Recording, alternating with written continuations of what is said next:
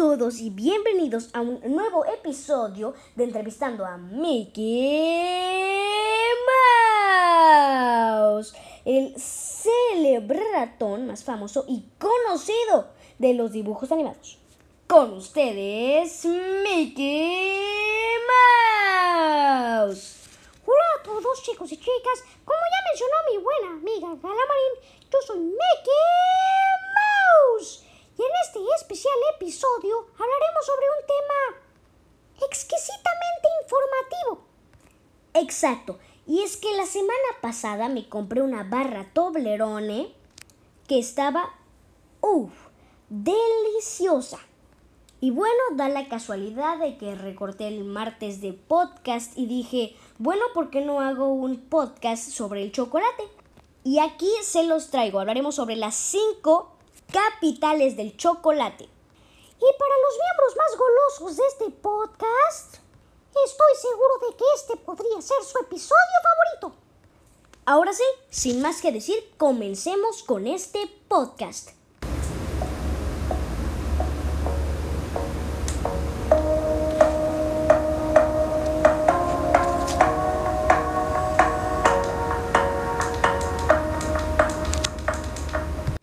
Ahora sí, después de esa introducción de 10 estrellitas, empezaremos con un país que no deja de sorprenderos. Y ese país es nada más y nada menos que Suiza. Sí, en este podcast no podía faltar a Suiza como una de las capitales chocolateras más grandes del mundo. Y es que en Suiza hacen unos chocolates con detalle. Si quieren saber a qué me refiero, busquen fotos en Safari. La mayoría de las chocolaterías en ese país son artesanales. Y este es un dato curioso adelantado, pero ¿sabían que en Suiza hubo una lluvia de chocolate por un error en una fábrica? Cierto, me hubiera gustado ahí para apreciar ese delicioso acontecimiento. Siguiente puesto. Nos transportamos a la ciudad natal de Kevin De Bruyne, o más específicamente al país natal de Kevin De Bruyne, Bélgica. Sí, también ah, es una central chocolatera muy famosa. Que no podía faltar en este podcast. Con los chocolates más exquisitos de toda Europa. Hay alrededor de 500 fábricas de chocolate en Bélgica, o quizás más. No soy buena en matemáticas, pero tal vez eso equivaldría a 30 millones de chocolate por día. Y eso ya es un récord. Número 3. Nos trasladamos a un país deliciosamente asiático. Y ese es Malasia. Sí, seguro se estarán preguntando, ¿Malasia? ¿En serio? ¿Una central chocolatera? Pues sí. En Malasia son alrededor de 10.000 y 115.000 toneladas de chocolate las que se producen diariamente. Y en el puesto número 2 les tenemos reservado un país que produce alrededor de de 17.000 a 43.000 toneladas de chocolate al día. Y ese país es Ecuador. Sí, un país del continente americano, ¿eh? Seguro que no se lo esperaban. Pues sí, y es que el continente americano es uno de los lugares, am, básicamente viene el chocolate. Am, desde los árboles de cacao se produce el chocolate, se deja secar en el sol. No conozco muy bien el proceso, pero es algo por el estilo. Así que cuando tengan hambre y vivan cerca de América o en el continente americano más específicamente, vayan a Ecuador. O a México, que tiene una chocolatería muy famosa llamada Kiss Chocolate. Oh, cierto, recuerdo que hay una en Paseo 60. Compré unos chocolates con pistachos y nueces que estaban deliciosos.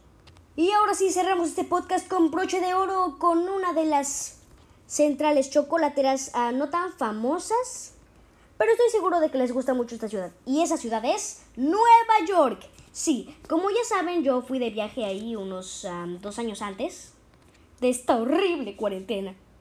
Y pues me topé con la tienda de M&M's y la tienda de Hershey's. Desafortunadamente no entré a la tienda de Hershey's. am, bueno, entré una ocasión, pero no compré nada.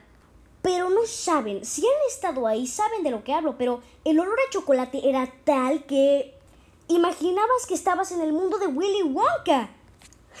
y la tienda de M&M's ah, no era tanto así, pero era un mundo de colores, créanme. eran como, no lo sé, una tonelada de M&M's en este frasco, otra tonelada en este. Ah, era una magia increíble. Y bueno, les dejo que Mickey les hable sobre esto. Mickey, ¿te escucho? Gracias, Gala. Ah, como lo deben saber, América es uno de los productores más grandes de barras de chocolate en el mundo. Con las barras de ejemplo Reese's, Hershey's, M&M's en este caso, y muchas otras más. Son innombrables en este podcast porque hay tantas que tal vez nos trataríamos dos episodios en resumirlas. Y bueno amigos, hasta aquí el podcast de hoy. Espero que lo hayan disfrutado tanto como nosotros disfrutamos su estancia aquí. Pero esperen, se me había olvidado una cosa. La recomendación diaria. Y bueno, Mickey, ¿me haces los honores? Por supuesto, Gala. Ah, nosotros vemos un canal de YouTube llamado Express TV. Se los recomendamos. Es un canal de YouTube que habla sobre datos curiosos y cosas muy interesantes. Se los recomiendo totalmente. Y ahora sí, a despedirnos de este podcast. Espera, Miki. Sé que se está alargando, pero falta un detalle más, muy pequeñito. No olviden que mañana es miércoles.